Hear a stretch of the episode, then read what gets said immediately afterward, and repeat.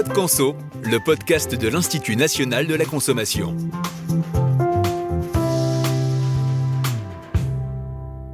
Bienvenue dans Code Conso, le podcast de l'Institut national de la consommation. Sa mission, permettre aux consommateurs de faire de meilleurs choix et d'anticiper tous les enjeux liés à la consommation. Aujourd'hui, je vous propose une plongée au cœur de la 5G et de son encadrement. Depuis fin 2020, les plus gros opérateurs téléphoniques ont tous activé cette cinquième génération de réseaux mobiles dans les grandes villes de France. Plusieurs intérêts à la 5G. Répondre à notre consommation toujours plus importante de data, éviter la saturation des réseaux, et puis surtout permettre une montée en débit significative pour envisager de nouveaux services. La première génération de réseaux est née en 1986 et elle permettait de passer des appels. La seconde d'envoyer des SMS. Puis en 2004, la 3G a rendu possible l'Internet mobile. Quant à la 4G, qui est apparue en 2011, elle a permis de développer les usages de l'Internet mobile avec une plus grande rapidité. La 5G sera dans la continuité de ces évolutions, mais de nouvelles innovations technologiques permettront à terme une révolution des usages dans de nombreux domaines, notamment professionnels. Par exemple dans les transports avec une meilleure gestion du trafic des véhicules, avec des navettes autonomes ou dans la transformation de l'industrie pour connecter les machines et les robots, ou encore pour une meilleure gestion des villes, leur éclairage ou encore les déchets. Mais comme tout changement, la 5G soulève un grand nombre de débats. Les antennes qui sont installées pour la faire fonctionner génèrent de plus en plus d'inquiétudes sur les effets des ondes électromagnétiques sur le public. Comment s'assurer que l'exposition aux ondes reste faible avec cette nouvelle technologie? Comment mesure-t-on la 5G Les ondes? Comment vérifie-t-on la conformité de nos téléphones mobiles qui émettent de la 5G C'est en immersion à l'Agence nationale des fréquences, l'ANFR, que nous allons pouvoir comprendre tous ces enjeux. Pour ce faire, je suis avec Ilham Sefsouf et Ourouk Jawad, ingénieur radiofréquence au sein du département d'études sur l'exposition du public à l'Agence des fréquences. Bonjour. Bonjour Valérie. Bonjour Valérie. Meilleur débit, meilleure densité et une latence divisée par 10. Alors c'est vrai que la 5G, pour beaucoup de nos auditeurs accros comme moi au digital, c'est plutôt attirant, hein, disons-le mais les ondes que cela dégage, ça m'inquiète aussi. Alors, est-ce que la 5G euh, a un impact sur l'exposition, Ilham alors merci Valérie. Euh, donc il faut savoir que la 5G euh, utilise une technologie comparable à la 4G, mais bien sûr avec des nouveautés en plus. Elle utilise en fait des bandes de fréquences qui sont déjà exploitées pour la 4G et dans ce cas-là, il n'y aura pas vraiment de changement pour l'exposition mais elle utilise également euh, des nouvelles bandes de fréquences euh, qui sont plus larges et qui permettent en fait un nouveau type d'antenne à faisceau orientable. Et ces antennes, en fait, elles permettent de cibler euh, l'envoi des données vers les utilisateurs et donc d'optimiser les ressources de l'antenne. Globalement, l'ANFR évalue que l'augmentation de l'exposition globale liée à la 5G sera faible et comparable à celle qu'on a pu observer euh, lors du passage de la 3G à la 4G. Euh, donc en conclusion, les niveaux d'exposition euh, restent faibles. Bon, bah, me voilà rassuré hein, quand même. Mais alors, comment sait-on en fait ce que les antennes 5G dont vous venez de parler dégagent en termes d'ondes? Finalement, en fait, j'aimerais savoir comment on la mesure au global? Cela fait partie des missions de, l'ANFR de contrôle et de surveillance de l'exposition euh, du public aux ondes. Euh, donc l'ANFR veille au respect des valeurs limites réglementaires d'exposition. Donc on a un protocole de mesure d'exposition aux ondes qui est mis à jour euh, et mis en œuvre par des laboratoires euh, accrédités COFRAC. Et chaque année, euh, plusieurs milliers de mesures sont réalisées sur tout le territoire français. Et les résultats de ces mesures sont rendus publics euh, par la NFR et consultables sur le site euh, cartoradio.fr qui est en fait une carte interactive où vous retrouverez également l'ensemble euh, des sites radioélectriques autorisés en France. Mais alors du coup, est-ce que je peux les consulter, ces mesures? Effectivement, ces sites sont consultables euh, donc directement sur le site. Vous pouvez euh, télécharger le rapport détaillé euh, des mesures. Et à ce jour, on recense plus de 60 000 mesures sur le site cartoradio.fr. Et justement, pour accompagner le, déploiement de la 5G, la NFR a lancé un vaste programme de mesures euh, sur 1500 euh, sites 5G, pour lesquels des mesures sont réalisées euh, avant la, mise en service de la 5G, puis 4 mois et 8 mois après leur mise en service. Et l'objectif étant de suivre l'évolution de l'exposition en fonction de l'accroissement du trafic. Est-ce qu'il y a eu, par exemple, d'autres campagnes ou d'autres choses faites par la, la NFR Effectivement, donc en complément de cette euh, campagne de mesure nationale, la NFR a également déployé des sondes autonomes dans, quelques métropoles comme Paris, euh, Nantes et Marseille. Euh, donc ces sondes sont installées en, en, visibilité directe des sites 5G et permettent de mesurer jour et nuit l'exposition globale aux ondes et communiquer en fait les résultats en temps réel. Donc on peut consulter les résultats en même temps que le public sur le site Observatoire des ondes avec Et je rajoute, Valérie, que nous sommes euh, actuellement sur un projet euh, ambitieux euh, dans le cadre du, du, PNSE 4, donc PNSE pour Plan National Santé Environnement, et qui consiste à modéliser à l'échelle nationale l'exposition à travers une simulation numérique.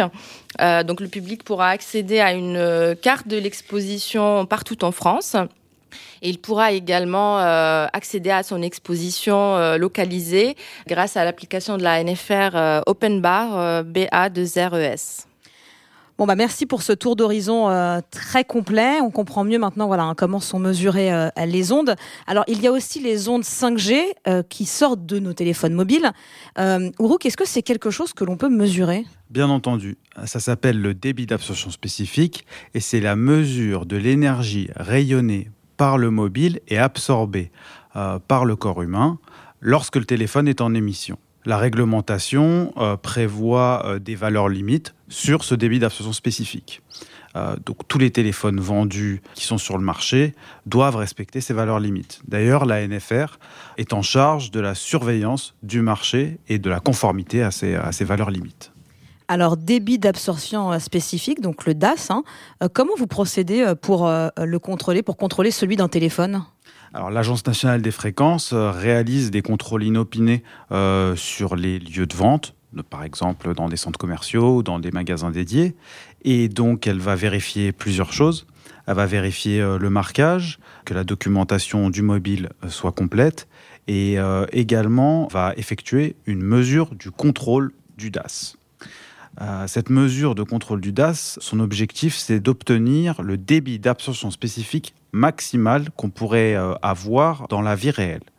Euh, ça consiste à mettre déjà le mobile dans un état particulier. Le mobile va émettre à puissance maximale pour les différents services, donc 2G, 3G, 4G, 5G, pour les différentes fréquences, et va être positionné de manière différente qui va représenter finalement les différents usages dans la vie réelle. Près de la tête, près du tronc ou près du corps. Une fois qu'on a configuré le mobile, on va utiliser des mannequins remplis de liquide imitant les propriétés électriques du corps humain. Euh, dans ces mannequins va se balader une sonde de mesure qui va venir capturer le champ maximal et donc donner une valeur de DAS mesurée. Les mannequins, on a différentes formes de mannequins. On a le mannequin en forme de tête pour le DAS tête, le mannequin de forme plane pour le DAS membre et le DAS tronc. Pour terminer, euh, il y a les valeurs limites. Quelles sont-elles? Les valeurs limites du DAS sont de 2 watts par kilogramme pour le DAS tête. Pour le DAS tronc, c'est la même chose, 2 watts par kilogramme. Et pour le DAS membre, euh, la valeur limite est de 4 watts par kilogramme. Alors maintenant qu'on a ces mesures en tête, on comprend aussi comment euh, sont mesurées l'émission des ondes. Mais que se passe-t-il si ces résultats ne sont pas bons? Alors, en cas de non-conformité, euh, le responsable de la mise sur le marché, en général le fabricant, est mis en demeure pour mettre fin à la non-conformité sur les appareils qui sont en vente, mais également sur ceux qui ont déjà été vendus. Donc, euh, deux solutions s'offrent aux fabricants. rappeler tous les téléphones qui ont été vendus, ça s'est fait euh, de manière très rare, soit mettre à jour à distance les mobiles, ce qui permettra de mettre fin à la non-conformité. Alors du coup, euh, la publication des résultats, je les trouve quelque part? Absolument. Tous les résultats de contrôle sont euh, publiés en open data, c'est-à-dire en libre accès sur le site data.nfr.fr et les cas de non-conformité détectés par l'agence font l'objet euh, d'un communiqué systématique sur notre site internet et euh, sur euh, les réseaux sociaux. Alors souvent, et j'en suis sûr que c'est le cas aussi de nos auditeurs, on voit une antenne et on se dit tiens, j'ai un doute sur les ondes qui sont émises par cette antenne qui se trouve près de mon domicile. Il a, mais est-ce que j'ai un moyen d'action en tant que particulier? Absolument. Donc, grâce au, dispositif national de surveillance de l'exposition qui est géré par la NFR, euh, toute personne peut faire une demande de mesure euh, pour son lieu d'habitation ou pour tout lieu accessible au public et c'est totalement gratuit. Donc, on a effectivement un, site dédié pour cela. Euh, donc, c'est mesures avec s.nfr.fr. Donc, il suffit de remplir un, un qui doit être validé par un organisme habilité. Donc, ça peut être votre, votre mairie. Et ensuite, les mesures sont réalisées par un laboratoire euh, accrédité qui réalisera la mesure euh, selon le protocole de la NFR. Et bien sûr, le résultat euh, donc sera rendu public sur le site cartoradio.fr. D'accord, alors c'est un vrai travail de terrain. Ça tombe bien parce qu'on va retrouver Philippe de l'Église, qui est responsable technique du laboratoire COFRAC de la NFR. Il va nous expliquer comment on effectue cette mesure en extérieur. Euh, oui, Valérie, je fais donc partie du laboratoire de la NFR accrédité COFRAC, qui est chargé de mesurer l'exposition du public au rayonnement électromagnétique. Donc, euh, bah, nous mesurons toutes les ondes radioélectriques de 100 kg jusqu'à 6 GHz, dont la 5G. Et pour cela, donc, on applique le protocole de mesure retenu par la NFR. Donc là, en ce moment, je suis actuellement devant le pavillon de Madame Dupont, qui nous a sollicité pour qu'on mesure les ondes dans son jardin ou autour de sa maison. Donc avant, de me déplacer chez Mme Dupont, j'ai préparé cette mesure en vérifiant le bon fonctionnement de mon matériel en laboratoire et en faisant une analyse de l'environnement radioélectrique autour de chez elle. Et maintenant que je suis chez Mme Dupont, je vais chercher ce qu'on appelle le point chaud, c'est-à-dire l'emplacement où il y a un niveau de champ maximal. Ensuite, la mesure complète est réalisée au niveau de ce point chaud ou bien endroit que Mme Dupont aura choisi. C'est elle qui décide. Euh, là, je fais une parenthèse pour que vous compreniez bien, Valérie. Le protocole de la c'est deux types de mesures. Il y a le KA, donc c'est une mesure globale de l'exposition, qui concerne toutes les émissions entre 100 kg et 6 GHz, mais sans pouvoir distinguer les contributions des différents services. Donc les services, c'est la télévision, le Wi-Fi, la radiotéléphonie, les réseaux privés. Ensuite, il y a le KB, qui est une évaluation détaillée de l'exposition, qui, elle, permet de connaître toutes les contributions de tous ces services, toujours dans la bande 100 kg 6 GHz. Madame Dupont a demandé une analyse détaillée de l'exposition. Nous allons donc réaliser un Dans les rares cas où, le KA, c'est-à-dire le niveau global d'exposition, dépasse 6 volts par mètre, on réalise automatiquement un KB, c'est-à-dire une mesure détaillée en fréquence. C'est obligatoire. Cette mesure permet d'identifier les contributeurs principaux. Ce niveau d'attention de 6 volts, c'est le niveau retenu pour définir les points atypiques. Ce sont donc les lieux où le niveau d'exposition dépasse significativement ceux généralement observés. Alors le fait de connaître les contributeurs principaux de ces points atypiques va nous permettre d'intervenir auprès d'eux pour demander une baisse de l'exposition, lorsque c'est possible bien sûr. Merci pour ces premières explications, Philippe. Alors maintenant que vous avez identifié euh, l'emplacement du point de mesure euh, en accord avec Madame Dupont, euh, comment procédez-vous? Bah Donc nous allons procéder à la mesure. Donc la mesure en fait est réalisée sur trois hauteurs différentes pour intégrer le résultat sur la hauteur d'une personne. Donc pour le cas, nous allons utiliser une sonde unique qui permet d'obtenir la valeur de l'exposition globale. Vous allez voir, le résultat est directement lisible sur l'appareil de mesure. Pour le KB, on utilisera un analyseur de spectre et trois antennes différentes, permettant de couvrir tout le spectre en fréquence. Ensuite, à la fin de ces mesures, sur le terrain, on compare les niveaux trouvés au KA et au KB. Si la différence est plus petite que 20%, on considère que la mesure globale est cohérente.